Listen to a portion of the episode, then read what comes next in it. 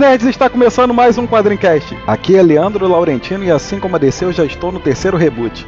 Eu sou o André Facas, fui socar a realidade e quebrei minha mão. Eu sou o Ricardo Sorvilo e não tenho a menor ideia do que dizer nesse momento. Eu sou o Luiz Garavello e eu sou o Mac. Aqui é o Léo Spy, eu não almocei, estou morrendo de fome. Agora sou eu? Pera aí que eu tô fazendo feijão. Então, aqui é a Nikita que está falando e eu estou fazendo feijão enquanto gravo o Quadrincast. Eu sou o Emílio Barassal e eu sou convidado deste Quadrincast.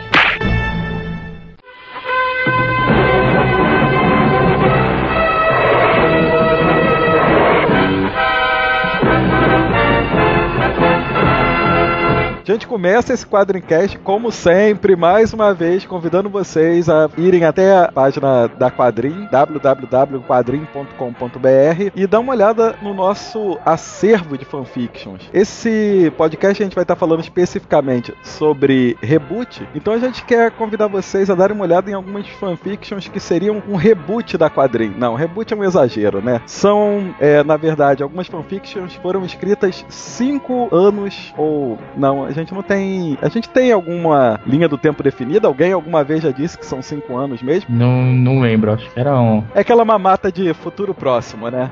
Exatamente. Algo, em um futuro não muito distante. É uma mamata que os escritores conseguiram para poder fugir um pouco da cronologia da quadrinho. É, na, na, verdade, a gente não queria escrever cinco anos de história, então a gente falou que a gente ia pular cinco anos. Pronto, e os leitores que aguentem, a gente que decide mesmo. É, isso cinco anos é porque a gente tá falando agora aqui de orelhada. Pode ser 6, 10, aí depende do gosto do freguês. Mas de qualquer forma, a gente convida vocês a darem uma olhada nesses fanfictions especificamente. Eles são Poderosos Titãs, de André Facas, que está sempre aqui com a gente. Os outros já foram citados em podcasts anteriores. Os Novos Vingadores, de Márcio Sampaio, que a gente falou bastante no podcast de Capitão América. E o Poderoso Thor, que a gente falou também no Quadrincast, é, que a gente falou sobre Game of Thrones. Outro título desse, desse selo que a gente chama de Avante Quadrinho, e eu tô dando uma olhada agora na página, eu tô vendo que não aparece em lugar nenhum, é, é o Surpreendente X-Men, Fabiano, né, que também faz parte desse futuro próximo mamateiro aí. Bom, a gente pede a vocês para darem uma olhada e se vocês tiverem alguma ideia e quiserem dar esse salto no tempo também, escrevendo aí alguma coisa para quadrinho, cinco anos à frente da cronologia quadrinho, ou 10, ou 15, ou 20, ou mil anos à frente da cronologia quadrinho, é só enviar um e-mail para editorchefe.quadrim.com.br, é, mandando a sua ideia ou uma amostra do, é, do que você quer escrever e que a gente está sempre recebendo novos escritores aqui no site.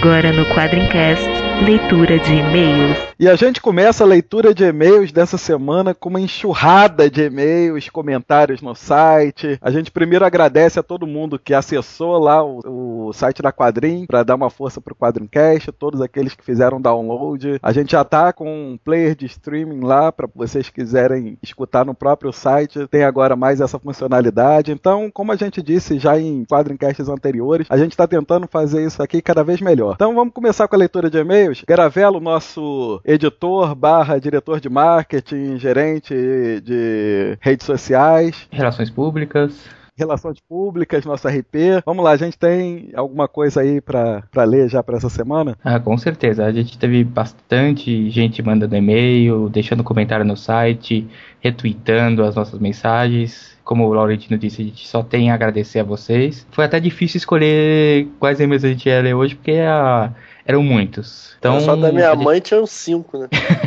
é, tem mais uns, mais uns quatro da minha mulher, mais uns, uns cinco da minha família, então foi bastante coisa. E a gente selecionou alguns aqui, como os últimos dois quadrincasts do Lanterna Verde, que foi o Quadrincast 4, e o do Capitão América, que foi o Quadrincast 3. A gente não, não deu feedback para esse pessoal que mandou e-mail pra gente, a gente vai juntar e-mails falando do, desses dois podcasts. Primeiro e-mail é do Rodrigo Amorim, o Bilbo lá da Turma do Quiabo, um podcast que também fala de quadrinhos, também tá começando agora, que nem a gente, então a gente já tá fazendo uma espécie de parceria, de trocar ideia, de trocar experiências. Fala que é- tem 23 anos, é de Itaú de Minas, né, e é um grande fã do Lanterna Verde, né, o meio dele fala especificamente do podcast do Lanterna Verde. Não, pera aí, ele trabalha no Itaú de Minas, né? Qual a cidade dele lá de Minas que ele...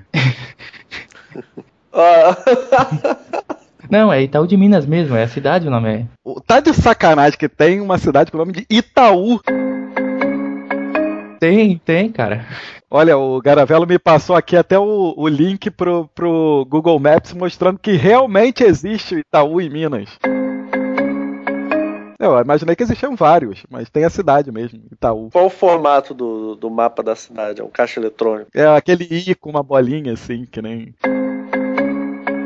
Ele fala que gostou muito da edição do, do Quadrincast número 4, gostou de que a gente usou a trilha do James Newton Howard, que achou incrível que a gente lembrou de- dos nomes ridículos do Ricardito e do Ajax, falando que o tradutor sacaneou mesmo, JP um beijo, Ah, e falou que a gente não falou muito, não explicou muito bem a, o motivo pelo qual os Lanternas Verdes não podiam manipular qualquer coisa que tivesse com a cor amarela, né? Que era a ideia que os Guardiões do Universo, eles tinham é, capturado o Parallax escondido dentro da bateria central, e quando o Hal no Crepúsculo Esmeralda absorveu a energia da bateria, ele absorveu também o Parallax. Ele ainda fala do Jeff Jones, né, pra tristeza do Laurentino, ele acha que o desfecho da noite mais, mais densa foi broxante, né? Eu vou falar pra ele quem é broxante.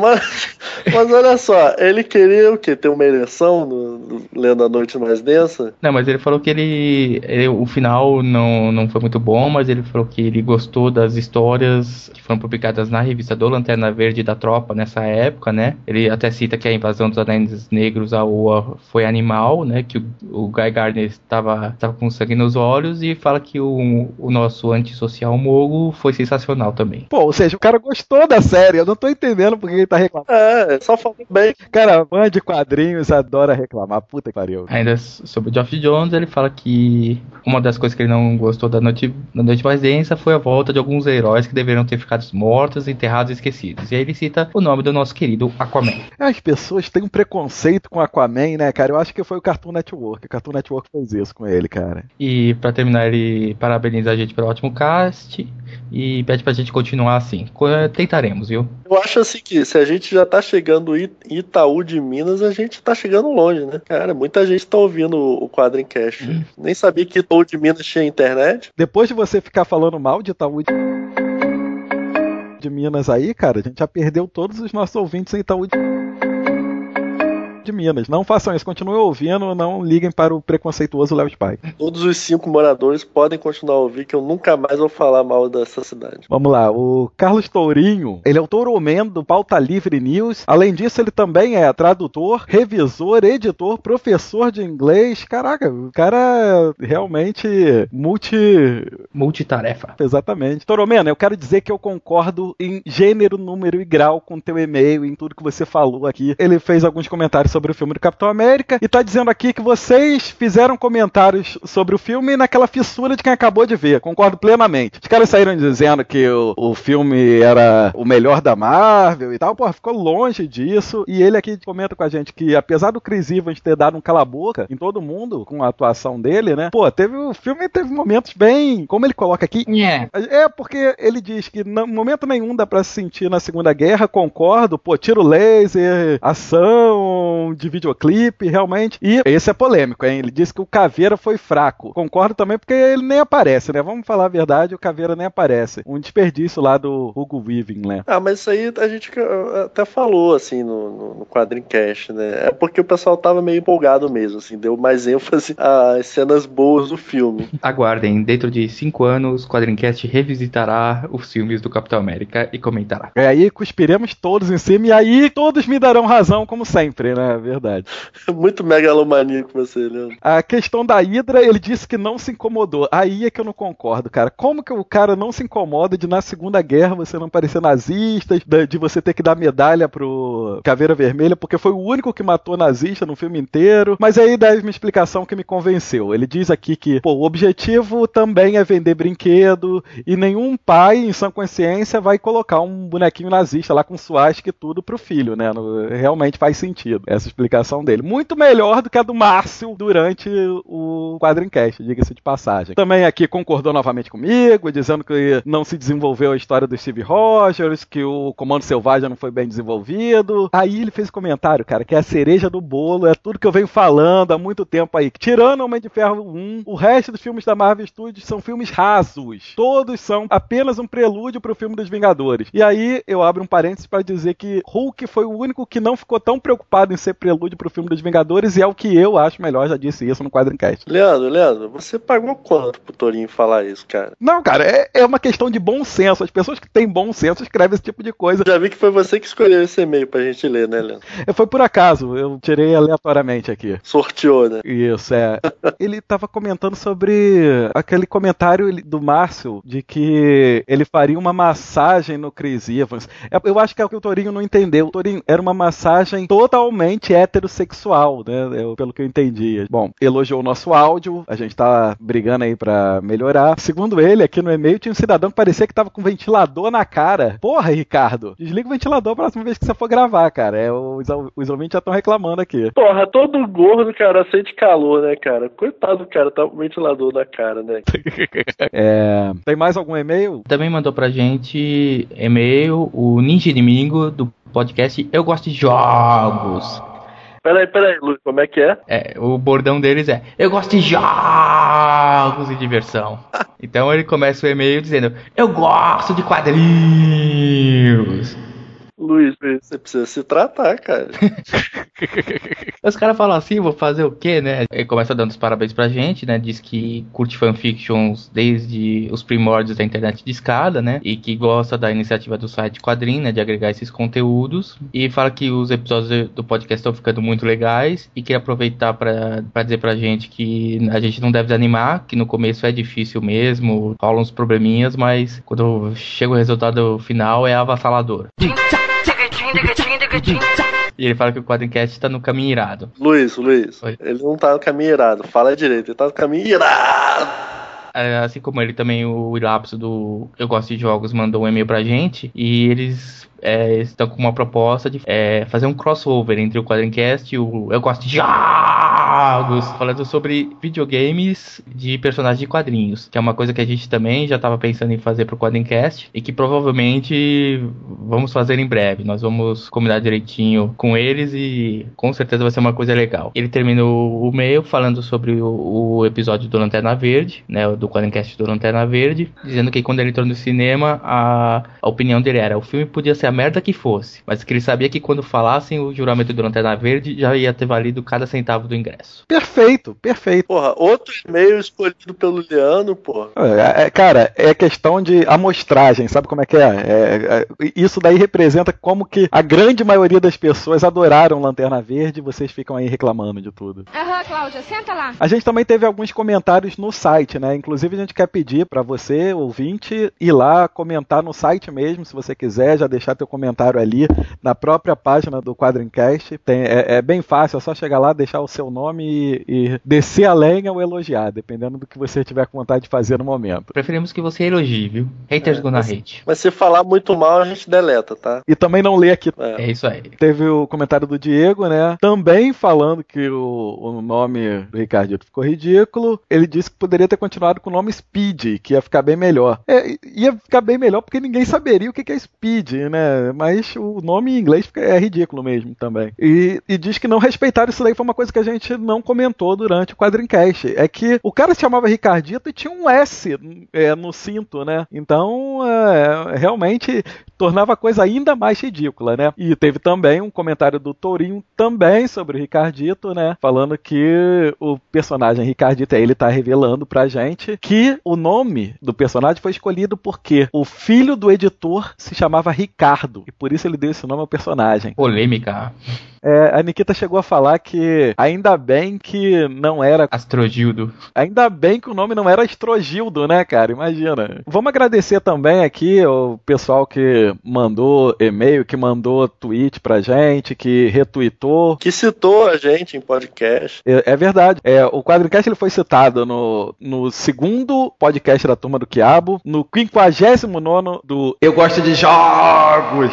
É, eu também fiquei com inveja aqui de falar também. No Radiofobia 65 e no Comic Pod 79,5. É isso mesmo? 79,5? 79,5. Então a gente foi citado nesses podcasts. Agradecemos muitíssimo a todos vocês. Vamos agradecer aqui também algumas pessoas que citaram a gente, né? Como a gente estava dizendo. Léo Lopes, do Radiofobia, Mano Araújo, do HQ Casts, Guizão e Polar, do Nerd Drops, Artemis e as Deusas do podcast Ilha Temícera, pessoal do Cidade Gamer. Agradecer a Lilith Lee, o Rodrigo de Salles do Next Machina, a Dada Cristina e o Rafael Smoke do Taberna Cast, o Rafa Ross, que é colunista de, de quadrinhos lá da Taberna do Smoke, o pessoal da, do podcast da Turma do Quiabo e o pessoal do Super Controle Podcast. E vamos agradecer também ao Toroman, né? Que é o Torinho do Pauta Livre News, a gente leu o e-mail dele aqui. Vamos agradecer também ao Didi Kart, né? O Aninkenei, acho que, é- acho que é esse o nome. Desculpa aí, Diogo, se eu errei aqui o nome do teu, do teu site, é, que é sobre mangás, que ajudou a gente retweetando também. E ao Will Dumming, que também citou a gente, tweetou pra gente. E também a todos os outros que a gente não pôde citar aqui nesse Quadrincast, mas que vamos estar citando nos próximos com certeza. Então continue assim, gente, mandando seus comentários, dizendo o que, que vocês acharam. Nossos e-mails são quadrincast.quadrim.com.br e quadrincast.gmail.com que cada vez a gente vai estar fazendo um Quadrincast melhor ainda. Valeu, galera. E vamos rebutar, né? Vamos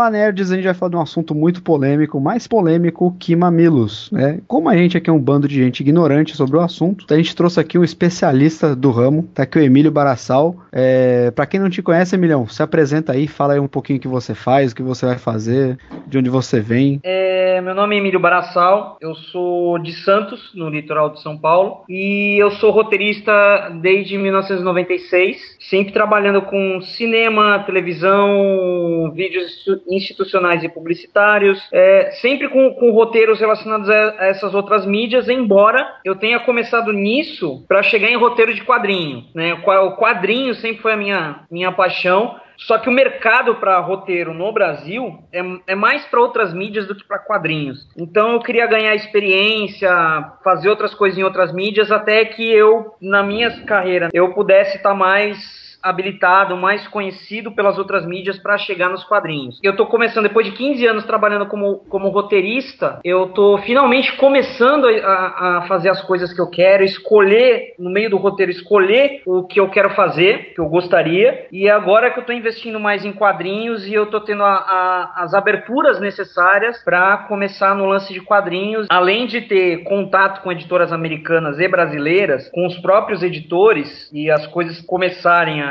a se desenvolver, a realmente iniciar, eu tô fazendo um projeto de quadrinho nacional chamado Zap HQ, que é relacionado a super-heróis brasileiros e conta com gente da Marvel e da DC participando na parte da, da, da arte. E basicamente é isso. Hoje a gente tem a presença de um profissional aqui para falar de um tema no qual todos nós, apesar de gostarmos de dar pitaco em tudo, somos ignorantes, né? O mercado editorial de quadrinhos. E por que, que a gente está falando sobre isso hoje? Porque, como a gente já falou em, nos dois primeiros quadrincasts, a DC está fazendo um reboot de toda a linha editorial dela, tá lançando aí 52 títulos é, nesse mês de setembro, reformulando todo o universo DC. E a gente quer falar num primeiro quadrincast sobre o impacto disso no mercado de quadrinhos, quadrinhos, o que, que motivou, quais foram exatamente as razões que levaram a DC a ir por essa direção. Por isso a gente trouxe o Emílio, que é uma pessoa do meio que está aqui para dar esse tipo de visão, e a gente vai ficar aqui dando nossos costumeiros pitacos embasados em porra nenhuma, como sempre. E vamos começar falando o porquê esse reboot, o, o que que significa ele, o que, que é uma medida desesperada, DC vive fazendo isso, o que vocês acham que seja esse reboot e por que que tá acontecendo? Bom, vamos lá. Orelhada. Eu acho que é mais um, um, um motivo mercadológico do que criativo, né? Porque criação você pode resolver isso com boas histórias, né? Você não simplesmente reinicia o, o seu universo aí correndo risco de perder já a sua base, a sua base de leitores à toa, né? Você já pode, inclusive, piorar a sua situação. Então, o que, que eu imagino que seja? Seja um, um, movimento para você tentar fazer uma coisa diferente, tentar acrescentar alguma coisa ao que você já tem, já tem de base, né? Tenho uma impressão nessa, nessa história aí, desde que a gente começou a ouvir falar de reboot e tudo, que parece ser uma decisão vindo de cima, né? Talvez uma, uma decisão da Warner vendo, vendo os resultados da DC, tendência de queda, a queda, inclusive, do, do número de leitores, o próprio resultado da divisão da, da DC Comics, e me dá essa impressão de que a Warner olhou para os números e falou: olha, vocês precisam fazer alguma coisa ou a gente vai fazer. E eu imagino que, que a direção da DC tenha recebido isso e falou: olha, a gente precisa fazer alguma coisa. E aí eu, eu tenho também uma impressão de que parece que a DC olhou e falou assim: olha, eu acho que os nossos leitores cativos, eles vão ler o que a gente fizer. Eles estão acompanhando a gente há anos e o máximo que a gente vai, vai acontecer é perder um ou outro, mas não vai ser um número significativo a ponto que não vale a pena arriscar, fazer tudo de novo e tentar conseguir é, novos leitores. Então eu acho que foi um pouco isso. Quem foi? Teve um criador aí famoso que disse isso, né? A gente pode escrever qualquer coisa que os fãs vão ler mesmo, né? Eu acho que quem disse isso, inclusive, foi o Morrison, né? Se alguém me corrija aí se eu estiver errado. O problema é que quem compra já não tava pagando mais as contas no final do mês, né? Essa galera aí que compra de tudo, que vai comprar qualquer coisa mesmo, essa galera aí, ela não, não tava mais sustentando. Até por isso eu concordo com o que o Ricardo falou. Acho que a Warner, em algum momento, como dona, né, da, da rede, falou, ó, vocês aí, de todas as nossas divisões, vocês são aqui, tá dando, não sei se tá dando prejuízo, mas vocês são aqui estão dando menos lucro e também não tô, não, não tô vendo uma projeção de que isso vai melhorar no futuro. Quero ver vocês se mexerem fazendo alguma coisa. E aí os caras têm que tomar alguma decisão de fazer. É diferente do que aconteceu em Crise nas Infinitas Terras, que foi para resolver um problema editorial, né? Aqui a gente tá falando de um problema de mercado mesmo, de grana, de dinheiro, que não tava entrando mais. Ah, não sei também, né, cara? Porque talvez a Warner tenha olhado pro lado e visto a Marvel fazer milhões e milhões aí com propriedades, né, da Marvel, né? Olhado pro lado e visto um Thor que veio do nada e arrecadou quase 400 milhões de dólares, visto um Homem-Aranha fazendo sucesso e tendo todo embaixo do do guarda-chuva deles aí uma pancada de personagem e não tendo retorno significativo com isso tudo, né? É, mas isso aí eu separo um pouco porque é, a Marvel nos quadrinhos também não tá andando muito melhor do que a DC, não vai muito melhor do que a DC nas vendas não. A questão não é nem essa, cara. É, a questão é já é são, já são as outras mídias, é tratar meio que os quadrinhos como plataforma de lançamento. Até porque assim, vamos ser bem sinceros, a Warner nem precisa ter a DC Comics para ter lucro, né? O, o, problema pode ser um buraco muito mais embaixo, que é um, um, um, dado interessante aí que a gente pode analisar. Isso falando, lógico, do mercado americano, que é onde os caras realmente levam essas pesquisas mais a sério. O mercado americano hoje ele diminui 7% de um ano para o outro. Isso desde 2005. Emílio, o que, que você acha disso aí? O que, que, você, o que, que você achou que foi essa medida aí do reboot? Você gostou da ideia? Você acha que é um caminho para DC retomar aí, é, é, digamos assim, um retorno financeiro dos quadrinhos? É, antes de opinião pessoal, eu vou dizer que eu tenho informação de dentro da DC, de gente de dentro, que eu conheço, que é amigo meu. Eu só não vou poder dar os nomes aos bois, porque senão a minha cabeça rola. Caraca, fiquei muito, fiquei muito com medo agora. O lance é o seguinte: razões para o relaunch, tá? Todas e nenhuma. Por quê? É, tem a razão, aquele lance de que veio de cima, veio da Warner? Sim, a princípio partiu da, do topo da pirâmide, tá? Justamente devido às vendas baixas, perda de leitores, é, de estar tá perdendo terreno para Marvel e tal. Só que o lance, que eu acho que graças a Deus, né, é, eu pelo menos eu tô levantando mãos aos céus, eu quero ser um, um crente feliz, né? Mas o, o, o pessoal da DC tá se tocando colocando que existem algumas fórmulas, algumas práticas né, na criação de histórias que os fãs não aguentam mais. Que aí o que acontece? Eles param de ler. É sempre aquela reciclagem as mesmas ideias, eles param de ler, não aguenta mais a mesma coisa. Que é, por exemplo, aquele negócio de que um herói morre e ele não, a morte não tem mais impacto, porque o leitor sabe que daqui a seis meses o herói volta à vida. Então é, é, é, tem algumas coisas como a morte, mega sagas, crossovers, que os fãs não aguentam mais, porque é um atrás do outro. E saíram algumas notícias, e tem muito fã com razão, com o pé atrás, dizendo que são práticas, algumas delas eles vão abolir, eles vão acabar. O lance é trabalhar mais as revistas mensais mesmo, tentar deixar as mega sagas de lado, né? Tem muito fã duvidando com razão, mas, assim, eu pessoalmente, se os caras fizerem isso, é praticamente a glória para mim. Eu fico muito feliz, porque eu também não aguento mais, né? Você é, sabe, tá Emílio, que, tá. que inclusive, né, é, a gente discutindo isso antes, é, é um pouco o pé atrás que eu tenho, é, é justamente essa questão dessas velhas práticas que começa a cansar e, e você já sabe, tudo que você coloca perde um impacto. Então eu, eu sou um dos que vai esperar pelo menos um ano para dar uma opinião definitiva sobre tudo isso que está começando a acontecer. Assim, acreditando, mas com um pé atrás. E isso que você está falando agora é, me traz um pouco mais de confiança, porque eu, eu tinha um pouco de impressão de que depois que passasse um pouco de tempo do relaunch, de, de toda essa novidade, as coisas iam voltar a ser um pouco como eram antes. Então, como agora você me falando isso, que, é, que eles estão fazendo esse pacto, digamos assim, de, de abolir essas velhas práticas e, e realmente fazer uma coisa mais voltada para as histórias, para a força dos personagens, eu, eu começo a ter um pouco mais de confiança. É, então, a minha fonte dentro da DC diz que esse lance de que leitores é, fãs, assim, o pessoal que é fã hardcore, ele vai comprar qualquer coisa, a DC sabe mesmo que isso é verdade. Eles têm, eles fizeram pesquisa para isso. Fã é. que é fã hardcore vai comprar de qualquer jeito. Então, o, o, é, é, o alvo isso... deles com esse relaunch é mesmo pegar novos leitores, pegar a molecada, pegar a molecadinha mesmo, uhum. é, não só novos leitores no sentido de novos leitores, mas novos em idade também, principalmente, e que para isso a intenção deles em questão de desenvolvimento de histórias é que as histórias fiquem mais simples, não seja assim tão complicado você acompanhar, que você assim, você não precisa ler a aventura do personagem X para entender a aventura do personagem Y. Então é ter, tornar um negócio mais simples, mas que ao mesmo tempo seja aquele equilíbrio entre uma aventura legal pra molecada e uma aventura legal pro pessoal que já lê há décadas. É, mas em cima disso aí que o, que o Ricardo falou, tem uma preocupação. Na verdade, o Quesada, quando ele assumiu a Marvel, ele também tomou algumas decisões um pouco extremas nesse aspecto, né? Quando ele entrou, ele primeiro não queria um título interligando com outro, cada universo ia ficar vivendo ali no seu mundinho separado. É, tinha lá o Marvel Knight, Isso, o, é. o, o Núcleo Mutante, o Homem-Aranha. Isso, ele, é. E ele baixou um decreto muito pesado que assim, morreu, não voltou. Isso, isso. Isso durou um coisa. tempo até. Mas logo depois trouxeram Colossus de volta e daí foi. Aí virou baderno, de novo. Né, então assim, vamos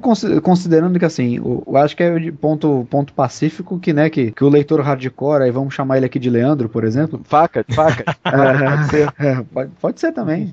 Pode ser é. qualquer um de nós. É, pode ser qualquer, né? E esse cara ele vai continuar comprando de qualquer forma, né? Mas assim, não é meio tiro no pé a gente pegar e falar assim, ô, ô brother, tudo que tu leu até agora, tipo, esquece. O lance é o seguinte: imagina que você tem uma editora e você tem décadas de cronologia, tem muita coisa aconteceu. Tem mais cronologia. E você quer trazer novos de... leitores.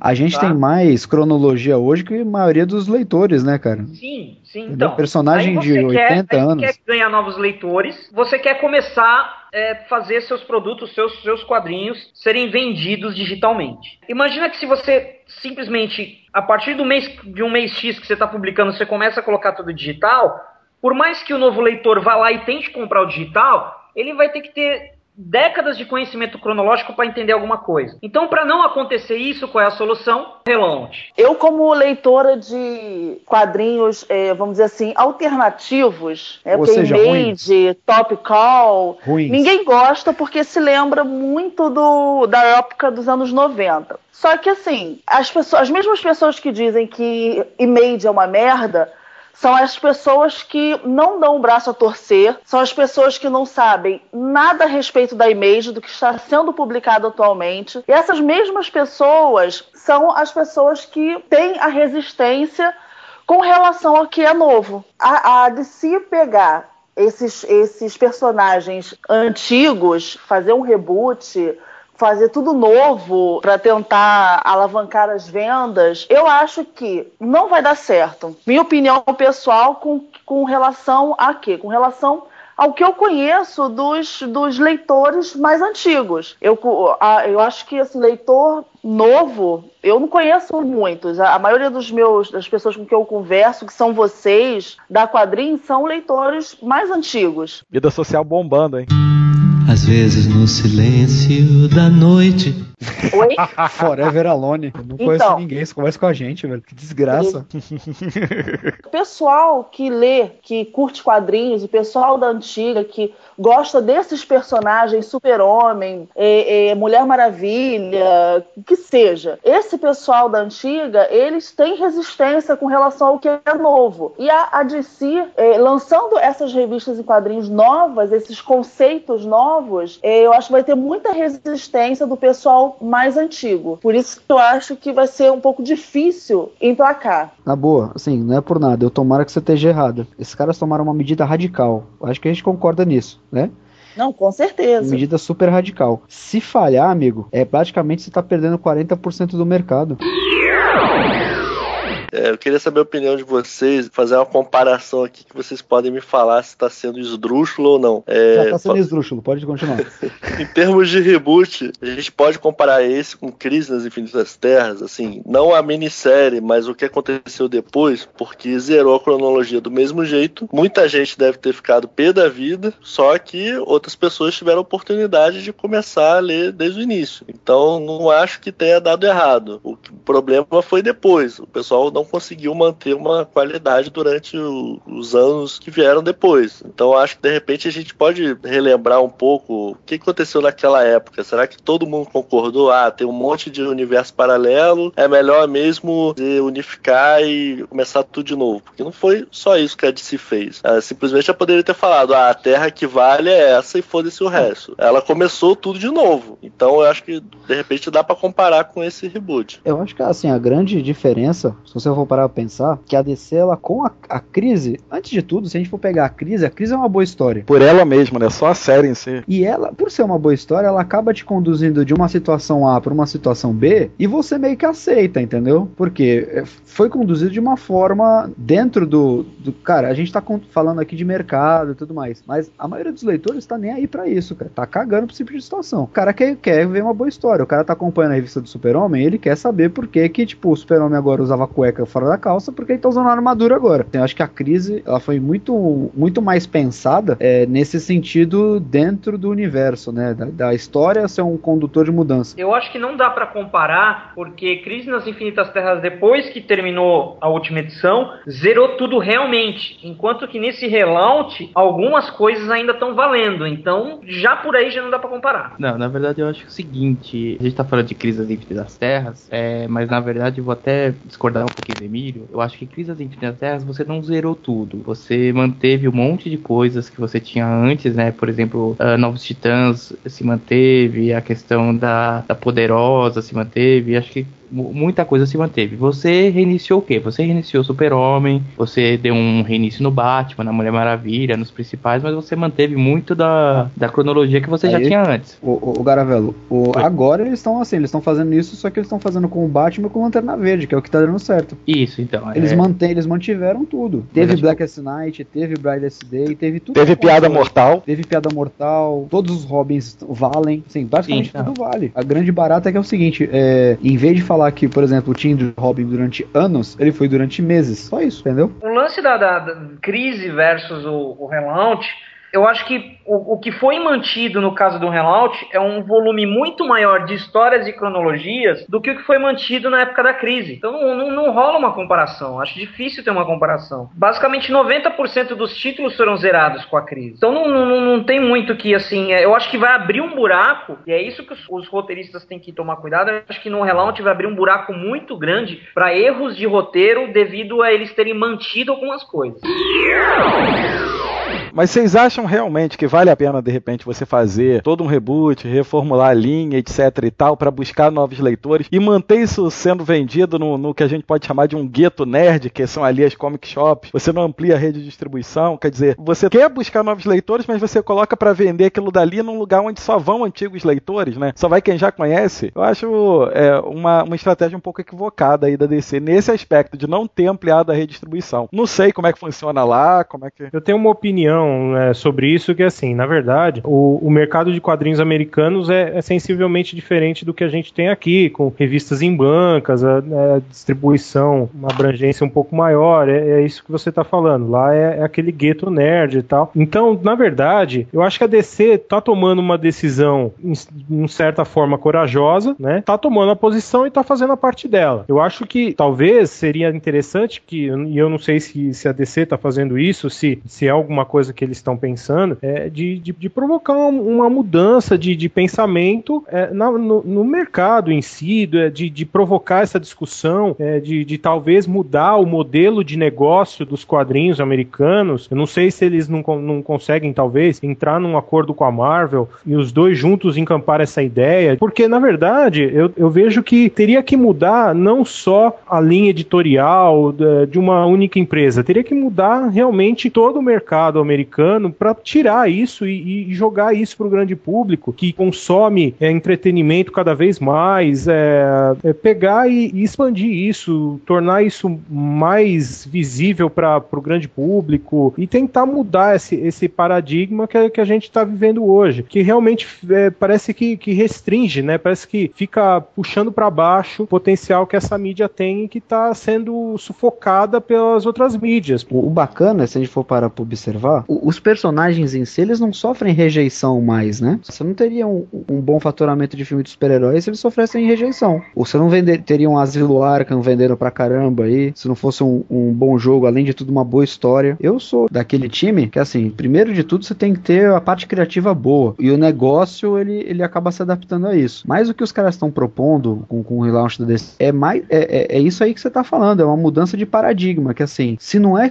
isso que vai salvar as vendas, mas pelo menos é um começo. É, você vê a DC tentando um negócio diferente, porque você, por exemplo, é, agir que nem a Marvel e abraçar cada vez mais uma estratégia mercadológica que todo mundo já tá vendo que tá cansando. Só tem uma coisa que eu acho em relação a isso, né? É que às vezes o, a gente tem que entender que é, tudo bem, os heróis estão fazendo sucesso em filme, em games, etc. Mas é, são mídias diferentes, né? Se a gente parar para analisar a fundo mesmo, as histórias do filme, o roteiro dos filmes, até mesmo o roteiro dos videogames, eles são histórias que se a gente visse publicadas nos quadrinhos, a gente ia considerar como uma história normal, uma história mais ou menos. Acho que algumas poucas exceções, mas no geral é assim, é uma história normal, ponto, tá legal ali no quadrinho então Não seria aquilo que faria a gente dizer, não, pô, isso é sensacional, isso é muito bom. Quando a gente vê numa outra mídia, quando a gente vê num cinema, quando a gente vê num desenho animado, quando a gente vê, de repente, num jogo de videogame, a gente acha aquilo ali sensacional, porque a gente quer ver esses personagens que a gente é, conhece dos quadrinhos em outras mídias. Então, quando a gente vê, a gente acha legal, a gente acha bom, só pelo fato de ele estar em outra mídia. Isso já faz a gente, a princípio, já gostar da coisa.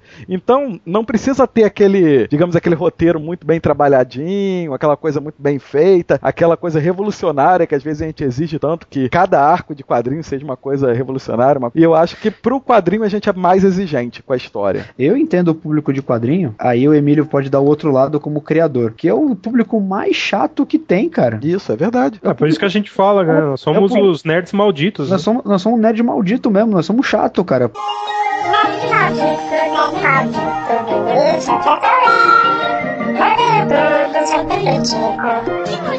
Nunca consigo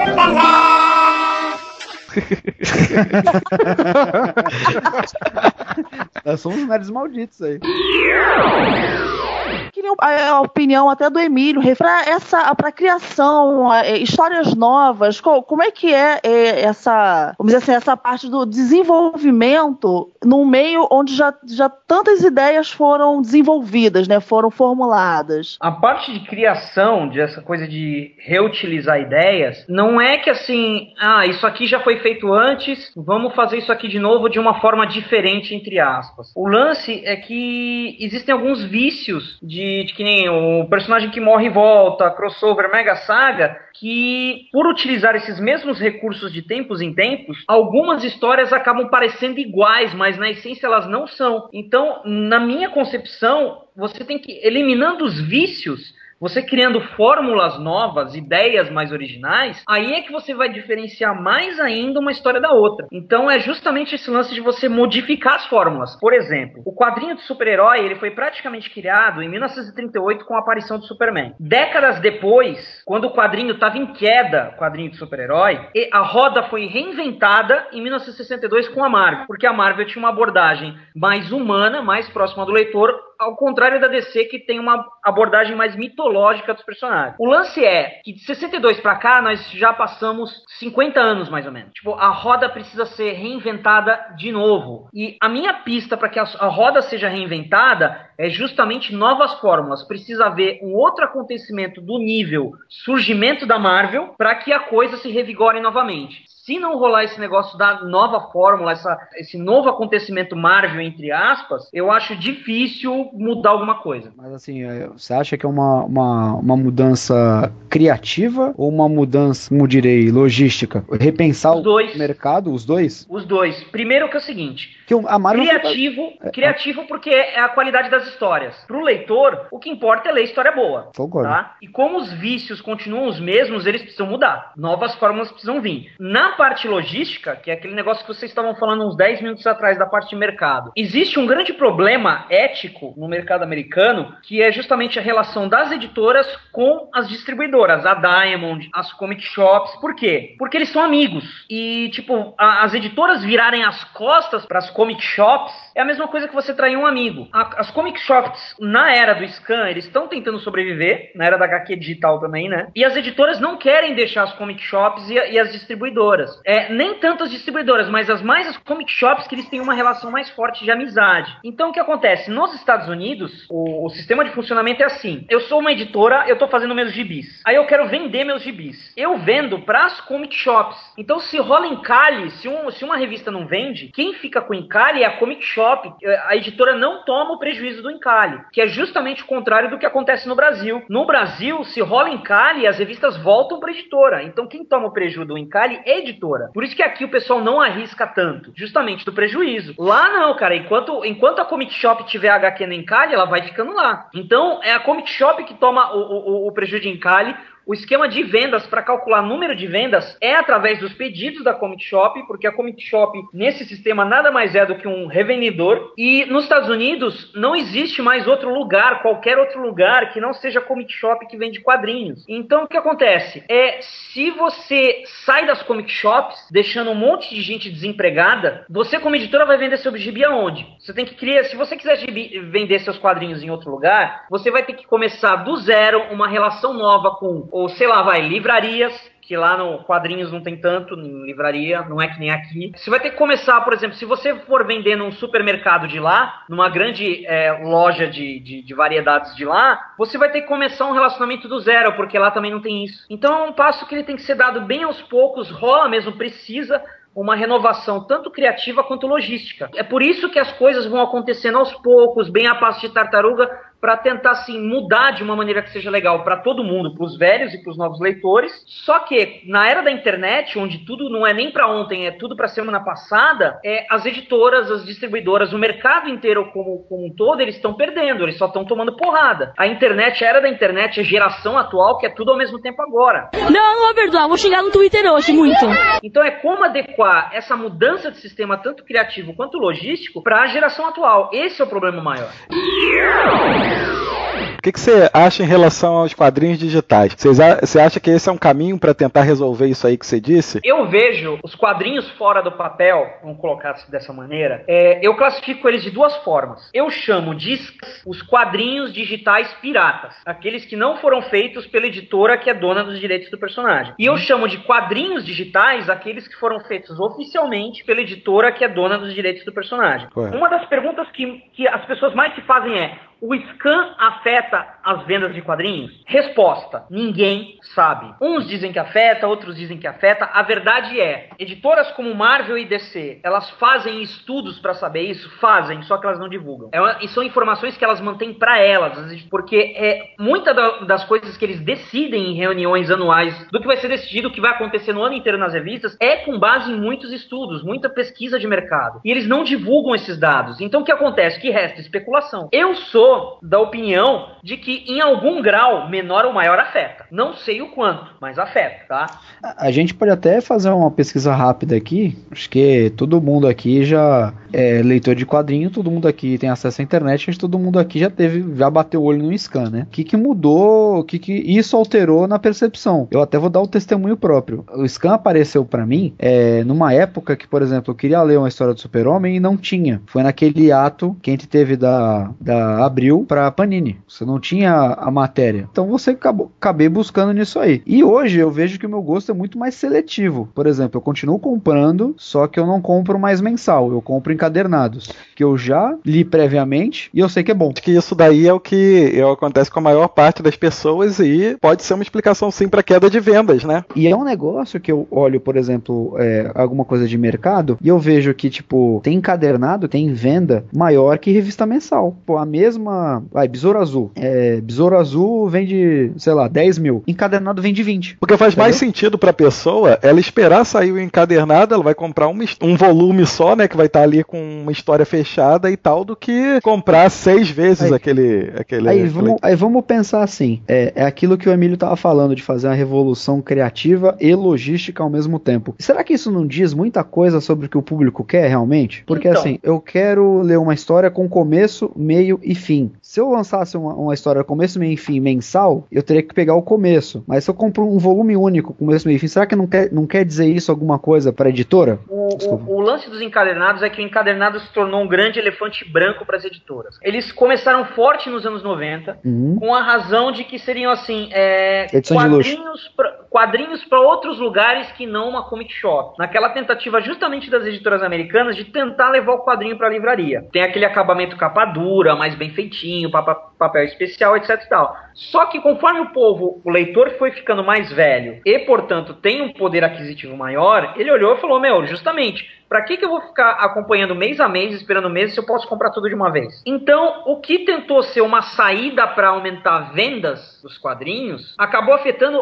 as vendas próprias das revistas mensais. Então, foi um tiro no pé nas editoras. Então, tá uma atual situação que o povo ainda está estudando como resolver isso. Eu, por exemplo, sou da, da filosofia de que você trabalha com as mensais e você faz o encadernado, você publica encadernado só depois de um ano ou dois. No, no, no mercado americano, a minissérie ou o arco de história na revista mensal Acabou esse mês, o encadernado já tem mês que vem, cara. Então, se você, tipo assim, dá um tempo, o pessoal vai querer acompanhar ali no momento. Então o que, que vai acontecer? Ele vai ser obrigado a comprar mensal. Ou o que pode acontecer, ele vai pro scan e vai ler no scan e esperar sair o encadernado. E aí eu acho que isso pode ser um problema para as editoras, sim. A questão do, do scan atuando aí para diminuir as vendas. Porque eu acho difícil, então... cara. É, ele leu o scan, gostou da história, eu acho difícil dele ir lá comprar aquele número mensal. Ele vai esperar um ano ou dois que seja, mas para comprar um encadernado. Mesmo que ele goste da história, entendeu? Aí eu acho que entra no outro caminho que era o que eu ia falar sobre a questão questão desse quadrinho digital que a DC lançou agora. Eu acho que não dá para você fazer um quadrinho digital cobrando o preço da revista em papel. Como, como colocaram, 4 dólares ou 3 dólares uma edição, é caríssimo para uma edição digital. Eu acho que aí foi um tiro no pé, eu acho que eles deviam fazer uma precificação melhor e aí tentar uma ah, mas, coisa melhor aí. Mas aí, vamos, vamos pensar que assim, isso aí pros caras é um mercado totalmente novo. Eles não têm parâmetro. Exatamente. Eles estão, na verdade, cobrando um preço da impressão sem ter justamente o custo de logística e impressão impressão, sem o repasse. Então eles vão ter muito mais lucro no digital do que no, no físico, né? Eu penso no, no seguinte: como eles não têm parâmetro, também eu acho que eles pensaram no, da seguinte forma: eu não vou dar uma, uma vantagem financeira de um modelo para o outro, talvez com medo de que tivesse uma debandada do gibi em papel para todo mundo consumir o digital. É, isso tem um termo, né? Não queriam canibalizar o produto. É, é. porque o que era o que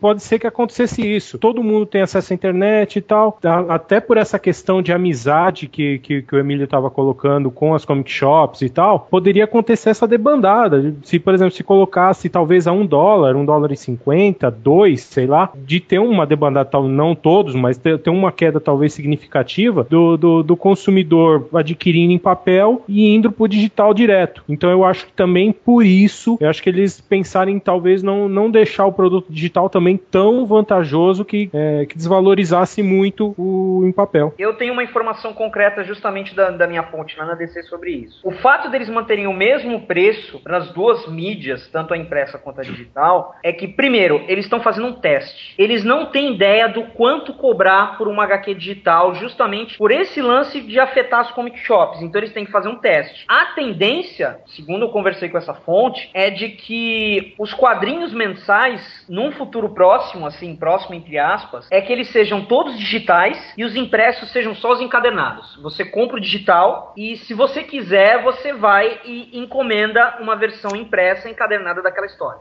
Sob demanda? Praticamente isso. Mas aí como é que fica a Comic Shop nesse meio aí? Não fica. Não fica. Então, né? é justamente o lance da Comic Shop que ferra a equação. A Comic Shop são os amigos, né? Amigos, amigos, é. negócio à parte, né? O, o que incomoda é que, por exemplo, a, as editoras se esconderam só na Comic Shop, não existe mais outra coisa. E a gente já tá conversando aqui, a gente já falou de três formatos muito distintos de, de, de publicação, que é a publicação digital, a publicação mensal impressa e o encadernado. Qual que é o erro dos caras? Os caras publicam a mesma história três vezes. Dentro disso, esse caminho que o Emílio falou é muito mais lógico, né? Você vai imprimir para quem quiser uma vez só. Sim. E nesse caminho aí para tudo virar digital, né, para os quadrinhos virarem digitais, a gente fazer encadenação por demanda, etc. Como é que ficam as editoras que licenciam, né, essa, esses produtos, né, esses personagens? A empresa, por exemplo, a Panini, que é responsável pela distribuição da, da DC em alguns países e inclusive aqui no Brasil. Como é que fica essa questão? Porque eu acho que seria muito mais fácil para uma DC contratar alguém para fazer uma tradução e disponibilizar lá no iTunes da vida ou em qualquer outro lugar, como Lodge. Ou... E, e quem garante que isso não é o futuro, cara? Assim, a Panini tem um, um, futuro aí não tão promissor. Mas aí que tá, cara. A gente, aí você vai mudar de realidade, né? É como se fosse pra Terra 2. Estamos aqui no Brasil, não é os Estados Unidos. A gente não tem a internet tão envolvida na vida das pessoas ainda. A gente não tem é, nem pessoas que queiram, tenham a, a, a, vontade de ler. O negócio da Panini é que assim, a gente não tem uma penetração digital tão grande. Fora dos Estados Unidos, o papel sobrevive um pouco mais, justamente por causa disso. Porque a gente não tem ainda uma penetração Ai, como dói! Tão grande na internet na vida das pessoas. A gente tem nicho, né? Se a gente for comparar o nosso círculo de pessoas, por exemplo, no, acho que ninguém aqui vive mais sem usar a internet pelo menos uma vez por dia, perdeu uma horinha do dia na frente do computador. Cara, mas eu, existe pessoas que assim ignoram completamente a existência da internet e, e mesmo assim querem consumir esse tipo de produto. É, eu acho que aqui ela sobrevive um pouco, mas lógico, a partir do momento que isso for tão popular, é, é a internet for tão popular, a mídia digital for tão popular fora do, do dos Estados Unidos, a gente tem um, um, um lá é, tem muito muito latino lá, muito imigrante e você pode ver que assim fica muito mais fácil eu contratar um, sei lá, pegar o Emílio, que é roteirista, conhece a estrutura de história, já conhece os personagens e fazer esse trabalho de tradução, tradução barra adaptação pro conjunto da internet. Acabou, você mata a Panini aqui. Hoje as editoras americanas pensam em que mercado? Estados Unidos. Ponto. Eu acompanho o Farm Spring do, do, do, de um dos editores da Marvel, o Tom Bradford, e ele falou, cara, eu não interessa como é que a Marvel é publicada lá fora, a gente não considera, a gente considera o que funciona nos Estados Unidos. Por tabela, eles acreditam que o que funciona nos Estados Unidos vai funcionar fora. Ponto. Né? Eu queria falar um negócio do, do lance da Panini, justamente tem a ver com isso. O grande problema da Panini é a Panini Itália. É a central, é a matriz lá. Porque a Panini no Brasil, ela só é mão de obra. Todas as decisões editoriais vêm da Panini Itália. A Panini Itália, ela administra tudo que é da Marvel e DC no resto do mundo. A Marvel e DC realmente só se preocupam com os Estados Unidos. Então eles têm essa parceria com a Panini justamente para eles não se preocupar com o resto. Então todas as eh, decisões editoriais ao redor do mundo em Marvel e DC é através da Panini Itália. Então o que, que acontece? Isso deixa os editores brasileiros de mãos atadas. Ah, vamos tentar fazer não sei o que. A Panini Itália vai e corta. Ah, vamos ver com o ETA tal. A Panini Itália vem, corta e fala não. Aí a Panini Itália fala não, vamos fazer isso aqui. Aí os editores têm que calar a boca. Então é isso que acontece. Quando eles conseguem convencer a matriz a fazer alguma coisa, o pessoal da Panini Brasil, o pessoal comemora, velho. O lance daquele, daquela grande revolução que ia ser feita, né, e acabou culminando nessa reforma aí anêmica da Panini Brasil, é que eles tinham feito um planejamento realmente bacana, que eu não posso falar qual é, eu conheço os detalhes, mas eles tinham feito um negócio justamente para ser um negócio revolucionário. Aí quando eles estavam justamente fazendo isso, a Panini Itália mudou de ideia e falou: "Não, ah, mas a gente já anunciou que vai ser revolucionário. Lamento". Aí eles tiveram que fazer alguma mudança para parecer que ia ser revolucionário e isso pegou mal para Panini Brasil. Eu acho uma puta falta de sacanagem. Peraí, então quer dizer que eu tô xingando a pessoa errada, é isso? Exatamente. Há muito tempo, Léo, você tá fazendo isso já. Eu vou ter que aprender a xingar italiano agora. O, o pessoal da Panini Brasil, eles são tão amantes dos quadrinhos quanto qualquer um que tá aqui nesse, no Quadrincast agora. Eles têm vontade de fazer negócio legal, eles têm vontade de fazer coisa diferente, eles têm vontade de realmente ajudar o mercado de quadrinhos um negócio forte, mas eles não têm o poder de decisão. É bom você falar isso também, Emílio, porque é, vamos usar a palavra em voga, nerds malditos. Malditos,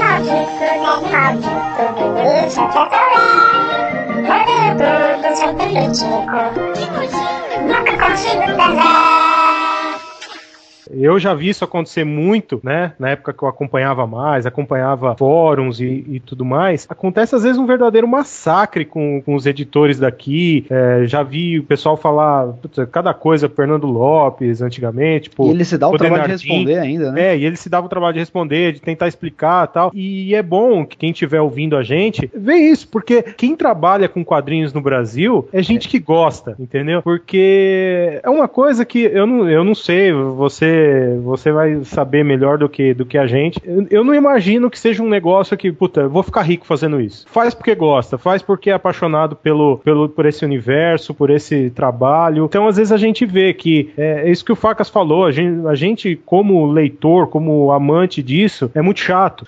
Essa informação do, do Emílio, cara, acabou com várias discussões que a gente tinha antes. Porque eu e o Leandro, por exemplo, a gente já discutiu várias vezes essa questão dessa revista que custa dois reais aí da, da Panini ah, aí. DC mais, Marvel mais, né? Isso, é. Isso, DC mais e Marvel mais. Vocês compraram? Eu, eu comprei, comprei, comprei, Eu acho que foi mais pra, pra ajudar a Panini, eu acho que ela tá precisando de dinheiro. Indicou, velho. Eu, eu achei a estratégia dessas revistas, claro que uma revista a dois reais, com uma história apenas, ah, de repente, né, pode fazer um certo sucesso. Mas eu já conversei com o Leandro algumas vezes, a estratégia foi por água abaixo, assim, a escolha das, das histórias, é, a própria, as capas das revistas, cara. O cara, a primeira edição, acho, da Marvel, né, que é o, é o, Wolverine, eles não escrevem nem Wolverine em nenhuma parte da capa e o personagem tá numa posição que se você passar na banca, assim, um pouco rápido, você nem vê que é o personagem, nem vê que é o Wolverine. Eles não não estão sabendo divulgar e escolher as histórias apropriadas, eu, na minha opinião. Não são histórias que qualquer um pode chegar e comprar e de repente se interessar por um, depois por um encadernado Lanterna Verde Origens, é, alguma coisa coisa assim. Pelo que a gente entende, né, essa revista é voltada para um público em geral. Uma revista a dois reais com uma história só e nem é a cronologia atual, não é para mim nem para você. É para qualquer um pegar e talvez se interessar. E não tá funcionando. E eu e o Leandro, a gente sempre xingou a, a Panini em termos de, de marketing, em termos de propaganda, em termos de tudo. Não, né? E isso que está fazendo errado. Essa informação do Emílio acabou com metade das conversas que a gente faz quando a gente sai para beber chopp com o pessoal da quadrinha aqui do Rio, né? né, cara? Agora acabou. A gente vai ter que ficar falando mal da Panini Itália, vai ter que mudar o foco totalmente. É, o, o pessoal da Panini Brasil, os editores, cara, nenhum deles merece toda essa, essa trollagem em cima deles, cara. É. Eles são mais uma espécie de firewall pro pessoal da Panini Itália, cara. Rolou uma, uma conspiração em alguns fóruns aí de pessoal comentando que algumas mudanças estão sendo feitas justamente para meio que realmente recriar alguns personagens para que caso a DC perca os processos, é, ela não sofra muito impacto. Também, né? também tem uma outra questão nisso daí, né? Que dizem também que foi uma, uma coincidência muito grande você ter acabado com a franquia do Harry Potter no cinema e aí logo em seguida vem reboot, vem refazer todos os personagens é, e tal. Uma coisa, um, um fato interessante é que é o seguinte, a Diane Lane que é hoje a responsável dentro da Warner pela DC, ela é simplesmente a editora que fez o Harry Potter virar o boom editorial. Olha, um parênteses aí, eu ia na Diane.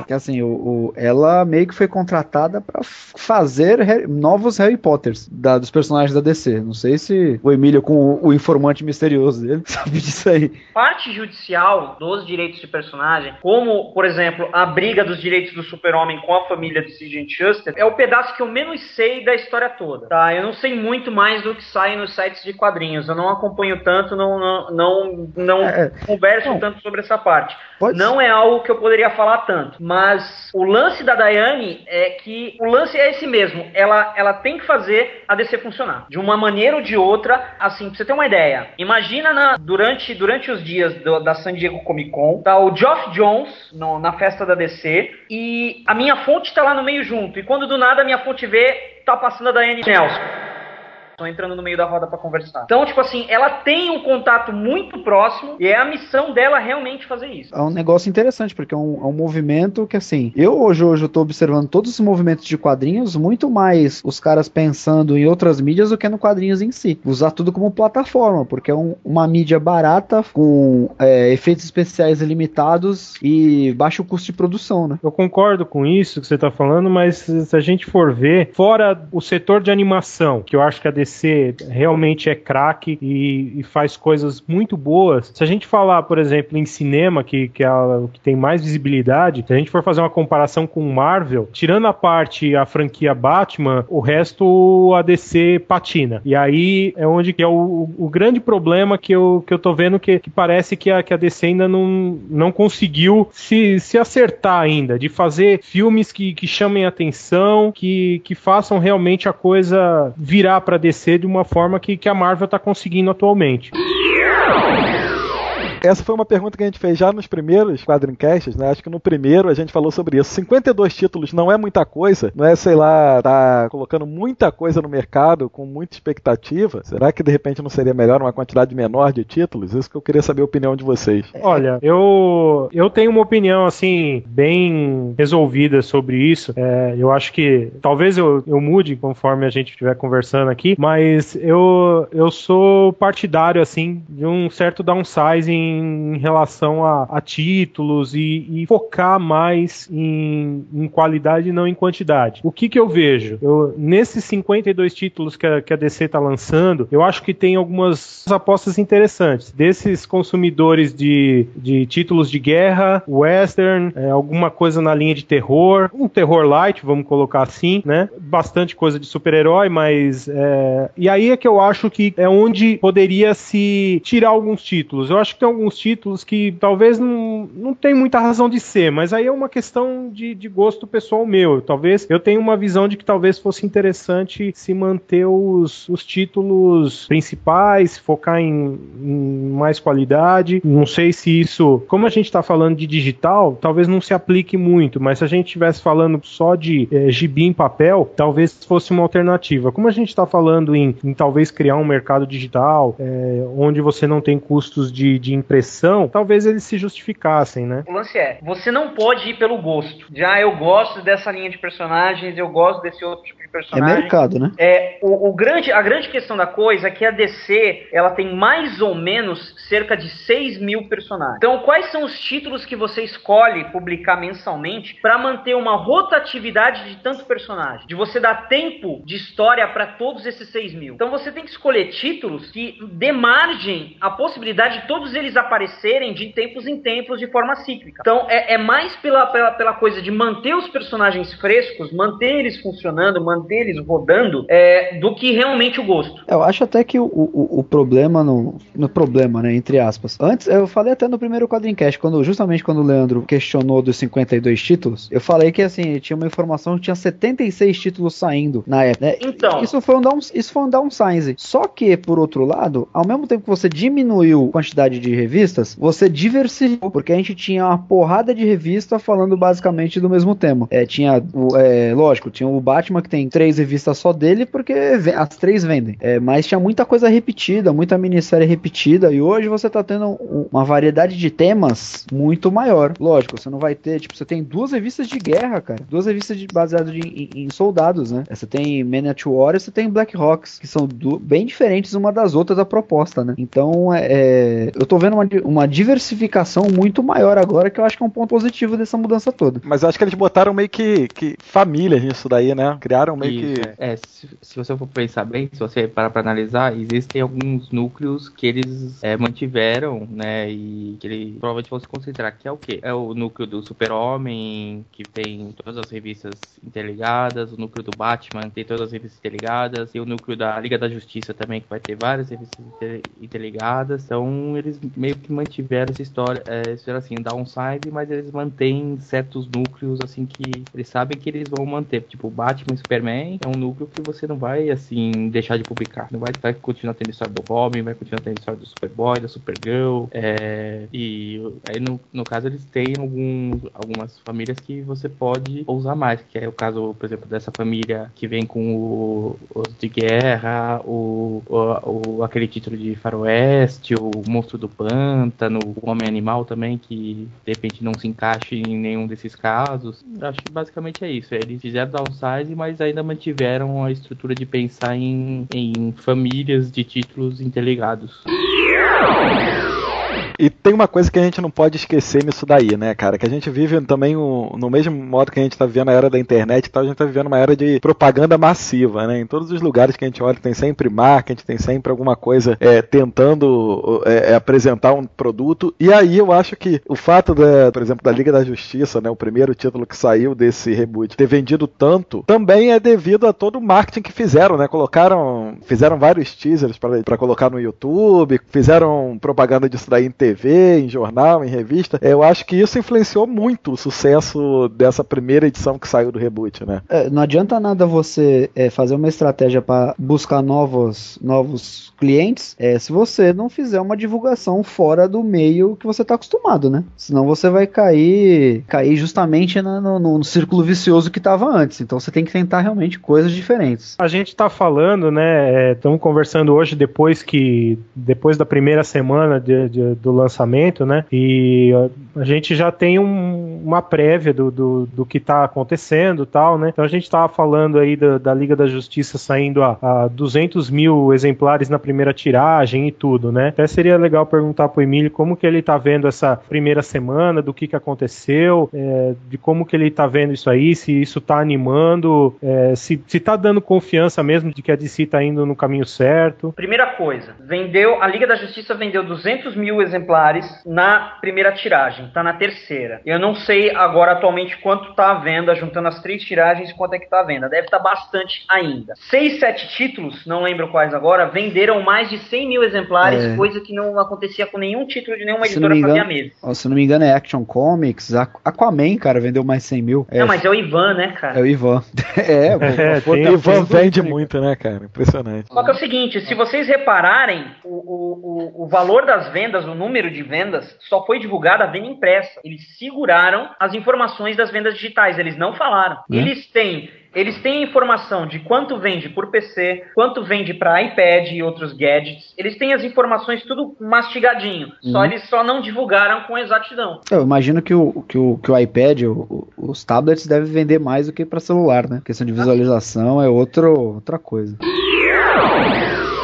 E então, em cima disso aí, do, desses números que a gente já tem até agora e tal, vamos então fazer uma, uma projeção, né? Vamos tentar aqui dar uma de, dividente, mesmo sabendo que isso vamos não serve de porra nenhuma, né? Vamos, vamos fazer aquilo pô. que a gente.